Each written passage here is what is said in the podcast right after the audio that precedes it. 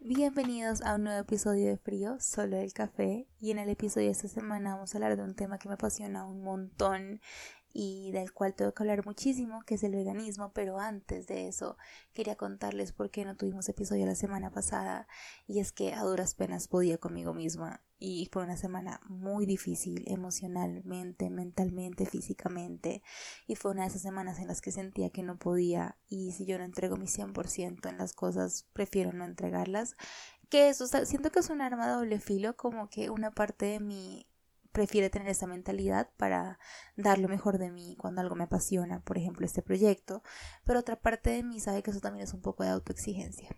Pero al final, como que después de mucha como meditación y, y hablarlo conmigo misma, me di cuenta que también lo estaba haciendo como por con placer y no por pasión y siento que también eso es importante.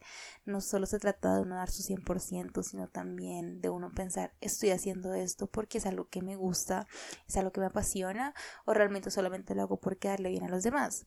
Pero otra parte de mí entra y dice como pero es que te comprometiste a algo es un tema de disciplina y bueno eso es un tema de una bola de nieve que cada vez va creciendo más en mis pensamientos en mi cabeza pero el punto es que decidí no hacerlo y más bien recargarme, trabajar en mí, volver a mi centro porque siento que mi mente estaba por todo, por todos lados. En serio sentía que no estaba concentrada en nada y preferí como que empecé a decir voy a hacer una cosa a la vez porque puedo con todo pero no con todo el tiempo. Es lo que siempre me repito y bueno, aquí estamos una semana después que de hecho es jueves 26 de mayo, el día de mi cumpleaños. Hoy estoy cumpliendo 24 añitos y se los juro que no sé cómo sentirme, pero bueno, eso es otro tema, porque quiero hablarles un poco de adultez y de crecer y cómo se siente estar en los 20, incertidumbre del futuro, expectativas, todo eso es una reflexión para la próxima semana. Pero por ahora les quiero hablar de algo que me parece importantísimo, porque la semana pasada cuando iba a grabar el capítulo de veganismo, dije, les voy a contar mi historia, cómo me volví vegana, bueno, todo este tema, pero luego lo escuché y dije como, no, o sea, no, no me parece un capítulo interesante.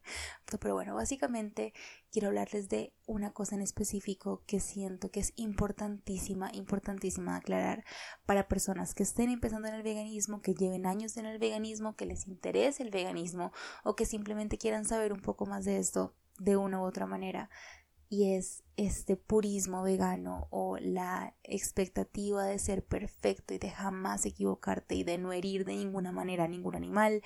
Y eso es un tema muy complicado y es un tema que ya choca un poco con la ética y la postura ética vegana. Y es el pensar que podemos hacer todo perfecto y que podemos vivir en el mundo en el que vivimos sin maltratar de ninguna manera a ningún animal, sin equivocarnos, sin errar, y eso está también mal, o sea, pensar eso, porque es muy difícil, es frustrante y termina alejando a la gente del objetivo principal. Y, siento que tampoco es como un escudo decir como, ah, es que yo no, no tengo cuidado y no me importa nada y simplemente me equivoco.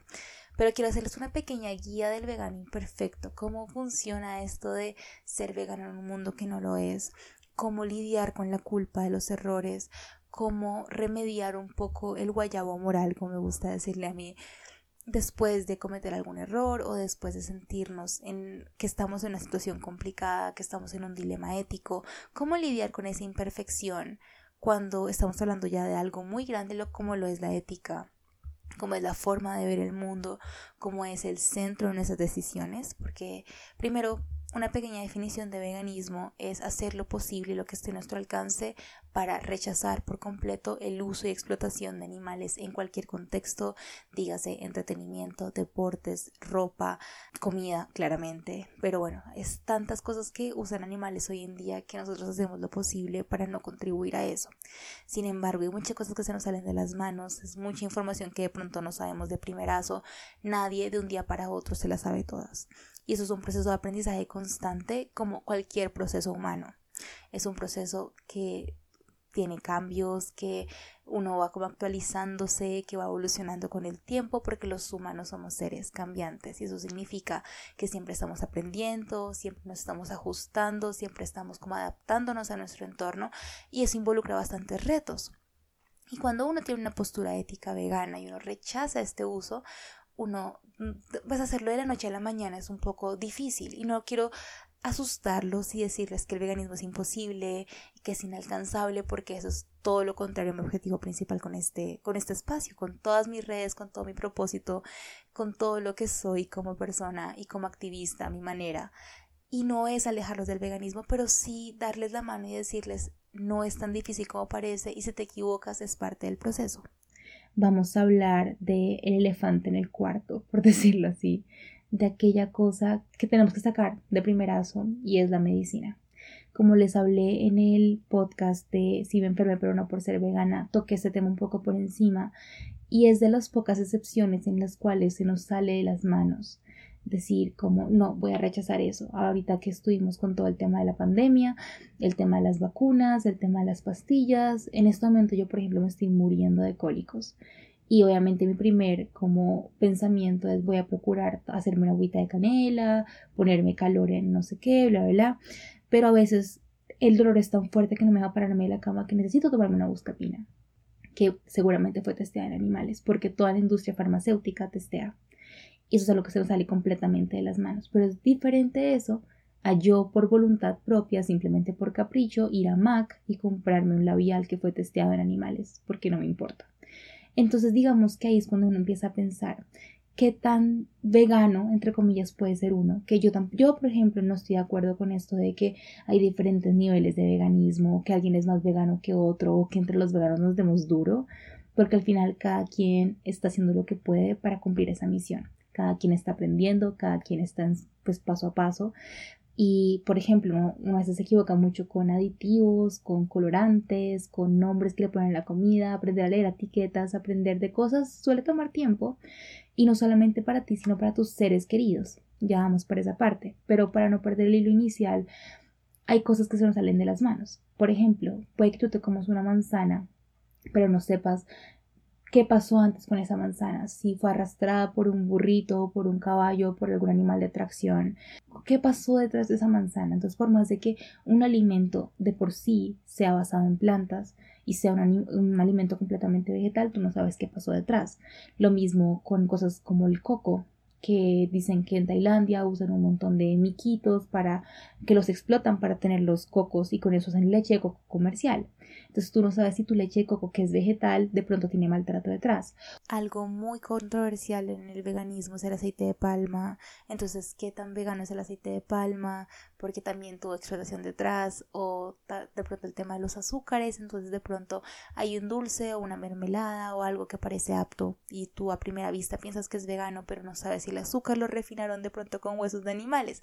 Es un tema complejo porque estamos en un mundo que lamentablemente ve que los animales están aquí para nosotros, sino con nosotros. Y es un tema gravísimo porque no podemos esperar que la noche a la mañana todos empiecen a preocuparse por los animales y pensar que eso es utópico, es utópico y por más de que sí es bonito pensar así, que algún día vamos a llegar a ese punto, no es así. Realmente hay mucha incertidumbre, hay muchas cosas que se nos salen un poco de las manos que no podemos controlar y eso no tiene por qué abrumarte y es hacer las paces con la idea de que estamos en un mundo que no funciona así. Entonces, quiero que este capítulo también les quede guardado para cuando les pasen ese tipo de cosas, no se achanten, no se sientan mal, no se den duro, no se critiquen, no piensen que son menos veganos o que ya todo su proceso de meses o años se fue a la basura por un pequeño error. Yo lo que he aprendido a hacer con eso es básicamente abrazar ese error, entenderlo, de dónde vino, por qué me pasó, fue porque de pronto estaba desconcentrada, porque no averiguo lo suficiente, porque no me cuestiono lo suficiente, pero en vez de ver eso como una crítica a mí misma, tenerlo en cuenta para la siguiente vez. Por ejemplo, pasa mucho que de pronto hay alguna vitamina o aditivo que es algo con lo que yo incluso hoy en día lucho un poco, que me toca literalmente tener el celular en la mano y ver si tal aditivo, tal vitamina, tal colorante, tal conservante es apto o no. E incluso eso también es complicado, porque cuando uno busca en internet tal vitamina es apta para veganos, dice como depende. Entonces yo como sé, me toca hablar directamente con la gente y muchas veces las personas que te responden en servicio al cliente, te responden los mensajes, te responden no sé qué, son personas que no saben de laboratorio qué tipo de vitamina usan y el origen, porque puede ser de origen bacteriano, vegetal, animal. Hay tantas formas de ver ese tipo de cosas que es muy complicado que una persona por Instagram o por un correo te responda con certeza. Entonces es cuando uno dice, no, pues la única forma de ser vegano es que tú tengas tu propio cultivo de todo en tu casa. Y eso pues no es muy, muy viable para casi nadie porque todos vivimos en espacios reducidos en los que no podemos tener una huerta o no tenemos el tiempo para tener una huerta y mejor dicho, digamos que es un tema muy complejo y quiero que vean la magnitud del problema antes de verlo como un problema individual. El problema no eres tú, lo que está a tu alcance es tú hacer lo que puedas. Y no sé, a veces uno también confía mucho y uno también es un tema de personalidades, supongo. Hay personas que tenemos una personalidad un poquito más penosa introvertida que de pronto nos cuesta pararnos frente a alguien y decirle como mira es que esto no me da mucha como no me da buena espina o esto creo que tiene queso me lo diste con queso o preguntar por todos los ingredientes. Yo he perdido esa pena pero al principio me daba mucha pena ser como esa canzona que siempre pregunta todo. Ya le perdí la pena yo pregunto por todo pero antes me daba mucha, mucha, mucha, mucha vergüenza porque sentía que estaba incomodando un poco al mesero o lo que sea, pero también luego pensé, yo estoy en mi derecho de saber qué me estoy comiendo y estoy en mi derecho de saber si eso o no afecta mi postura ética. Y eso va dentro del perdón y dentro de la paciencia que uno se tiene que tener a sí mismo porque es muy complicado cuando por ejemplo una vez me pasó que yo no quería preguntar mucho y me compré un chai en mi universidad cuando estaba viviendo en Santiago y me acuerdo que le dije a la señora como oye mira me puedes dar chai en leche de soya no sé qué y yo ya me he vuelto súper súper súper súper súper súper exigente con el tema de las leches en los cafés y literalmente me quedo fijamente mirando a la persona. Y yo vi que ella puso un polvo de chai la leche de soya y no sé qué, listo. Yo dije, vale, me sentí horrible en, en, el regreso a casa y me acuerdo que el pantalón se me iba a explotar de lo hinchada que estaba. Esto es demasiada información, pero ustedes saben, espacio seguro, acá estamos echando cháchara tú y yo, no me importa ser explícita. Y yo decía como, pero ¿por qué estoy tan hinchada? Y yo llegué y le dije a mi amiga como, mira, oye, yo parezco embarazada, o sea, ¿qué es esto? Y, y dije como, me voy a reventar acá, me voy a reventar acá y era que tenía el polvo la leche en polvo. Y yo en esa época ya tenía como que como cuatro años siendo vegana muchos años sin leche y enseguida dije como eso me pasó por no preguntar por el polvito y eso pasa con un montón de cosas. Por ejemplo yo he visto que hay gente que se equivoca con el chai de Starbucks o de Juan Valdés que ninguno es apto y así. Entonces uno va aprendiendo día a día uno sabe que la embarra uno sabe que se cae y a veces es con bobaditas. O sea lo que les dije ahorita de de dónde vino la manzana de dónde vino el aceite de dónde vino el coco eh, todo el tema farmacéutico son temas muy grandes que ahí sí no hay nada que hacer. Pero vamos a hablar de lo que sí hay los errores que sí pasan y que son más humanos y son más como individuales, que sí se pueden arreglar fácilmente. Siempre tengan una lista. Yo tengo una nota. Tengo una nota y de hecho la tengo en destacadas en mi Instagram, que es arroba por si acaso. En esa destacada tengo una lista de mis notas en la que tengo anotados todos los aditivos que no son aptos que le he ido armando con los años y siempre tengo esa lista a la mano, si tengo mi celular a la mano y siempre procuro. Pero hay páginas como la guía veg o otras páginas en internet en las que ustedes pueden poner como es tal cosa vegana. Y sí, incomoda un poco mientras aprendemos, pero recuerden que siempre el objetivo es disminuir nuestro nuestra, nuestro impacto, por decirlo así, en los animales. Entonces puede ser incómodo, puede ser cansón, puede ser tedioso, sí. Sí, y se lo, les voy a ser muy honesta, es cansón. Pero al final se dan cuenta que lo vale porque a mí me costó un minuto y a mi mamá le costó su vida. Entonces yo prefiero decir, me voy a tomar el tiempo de cuestionarme un poco y decir voy a parar y voy a mirar si todo acá es apto antes de comprar sin conciencia e indirectamente estar apoyando la explotación de los animales. Entonces, eso pasa mucho que no sé, no sabemos si algo es apto. Entonces ahí donde es donde entra Google, tu mejor amigo. En serio, no les dé pereza buscar algo que se demora 30 segundos. Yo sé que los humanos queremos todo inmediato, queremos todo ya, pero hay veces que incluso cosas que dicen vegetales o de origen vegetal o lo que sea no son aptos para veganos porque tienen caseína o albúmina o D3 o cualquier otro aditivo o colorante que no sea apto para veganos, por más de que en teoría sea de origen vegetal, aunque la albúmina y la caseína ni nada de lo que les dije es de origen vegetal.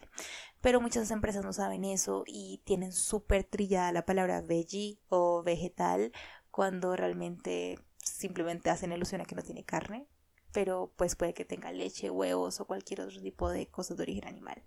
Entonces siempre tengan recursos a la mano.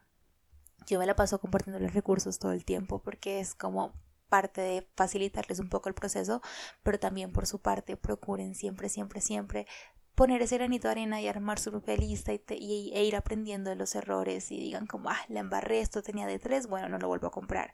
Compré un cereal que tenía de tres, no lo vuelvo a comprar. Compré una leche que tenía tal cosa. Compré unos veggie bites que tenían albúmina, que son de huevo, no lo vuelvo a comprar y así. Pasa mucho también con nuestros familiares y amigos que de pronto ellos no saben leer etiquetas y no podemos esperar que de pronto tengan la misma como conocimiento de cositas más pequeñas como por ejemplo que al huevo se le dice albúmina y una vez me compré los veggie bites de Pietran que no son aptos porque tienen huevo pero no dice huevo sino que dice albúmina y mamá me los compró mira lo que te traje y yo como y, luego, o sea, oigan, lo que dio más pesar fue que literalmente me dijo, leí los ingredientes y no vi nada raro. Y yo, ah, no, súper. Y luego los vi, fue como, mami, Susi tiene huevo, perdón.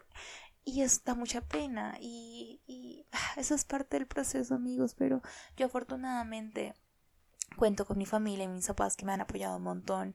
Han aprendido a leer etiquetas, pero una vez mi papá me trajo una leche vegetal que tenía, eh, ¿cómo se llama esto? Colágeno colágeno y el colágeno no es, no es vegano. Tenía colágeno y de tres y yo le dije, papi, esto no es apto. Y ellos aprenden, seguramente alguien más se lo va a tomar en mi casa o lo puedo regalar. Los bites, por ejemplo, se lo regala a mi vecina que es vegetariana. Entonces, ese tipo de cositas pueden irlas haciendo, pueden regalárselas a personas que lo necesiten. Y, y es, es un tema de aprendizaje también con la ropa. A veces eh, las sedas, los cueros tienen nombres diferentes, o sea, puede que usted explícitamente no encuentre la palabra cuero, pero de pronto otro nombre, o no encuentren seda, o no encuentren lana. Entonces siempre traten de igual mirar. Casi toda la ropa realmente está hecha de cosas artificiales, como de tipos de plástico, si no estoy mal, como poliuretano y cosas así. Pero siempre igual revisen. y como les digo, un minuto para ustedes es la vida de un animal. Y otro tema súper complicado es el tema de los cosméticos. Hay muchas marcas que son cruelty free pero no son veganas. Y hay personas que confunden un poco ese término porque piensan que por el hecho de que no testen animales son veganas pero puede que tengan cera de abeja o cosas así.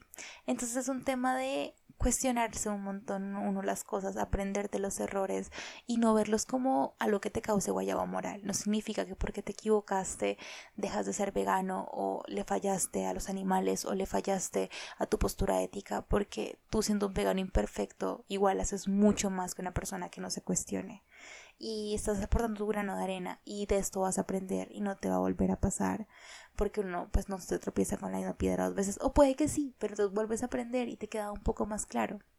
Y es un tema de tenerlos mucha, mucha, mucha paciencia. Y espero que este podcast les ayude un montón. Este episodio, la verdad, quiero tener, de guardárselos para que ustedes lo escuchen cada vez que lo necesiten, cada vez que estén en su proceso y digan como, pucha, me equivoqué otra vez. Y yo también me he equivocado. Oigan, yo llevo siete años en esto y me sigo equivocando. Y eso es un proceso de toda la vida, porque yo sé que cada día aprendo algo más, cada día cuestiono algo más, cada día salen más cosas, cada día salen más noticias, más información, más desinformación. Y nosotros como, como seres receptivos siempre vamos a estar rodeados de información y desinformación. Y somos seres que se adaptan, que aprenden, que desaprenden, que se cuestionan. Así que eso es un proceso completamente no lineal que les va a durar toda la vida y por eso se llama proceso pero al final lo que importa es que ustedes tengan clara su postura ética y que independientemente de cómo sean sus acciones en este momento, si están aprendiendo si se equivocaron o si se tropezaron, lo importante es que se levanten y sigan con la misma misión, que al final es una sola, y es luchar por el bienestar animal. Y ni siquiera bienestar, por el derecho animal, respetar a los animales, porque eso es tema para otro, otro capítulo, y es todo el tema del bienestarismo, que es un tema bastante controversial y polémico dentro de la comunidad vegana, vamos a hablar de eso después. Pero por ahora, este es el capítulo de esta semana, y la verdad, no sé, yo me siento como agradecida conmigo misma por lo que hago y me siento coherente y eso no me lo quita nadie. Y sí, puede que a veces me sienta abrumada, me sienta furiosa, me sienta pequeñita, pero luego me recuerdo lo mucho que hago día a día y lo mucho que hay para hacer y que somos voces y que podemos inspirar a los demás. Así ustedes inspiran a una persona, están haciendo un gran impacto. Y sus acciones individuales y lo que puedan como persuadir en los demás es una acción gigante y nunca minimicen sus esfuerzos por un pequeño error. más bien aprendan de él y sigan trabajando en eso. Si tienen cualquier pregunta de este tema, por favor cuéntenme por Instagram. Mis DMs siempre están abiertos, arroba dicen en Instagram, siempre los estoy leyendo. Y cualquier comentario que tengan del podcast, tema que quieran proponer, cuéntenme. Y estaré súper pendiente de ustedes. Así que nos vemos la siguiente semana. Las siguientes dos semanas van a estar muy chéveres porque estoy en un momento de crisis. Y crisis significa buen contenido. Así que nos vemos la siguiente semana. Les quiero.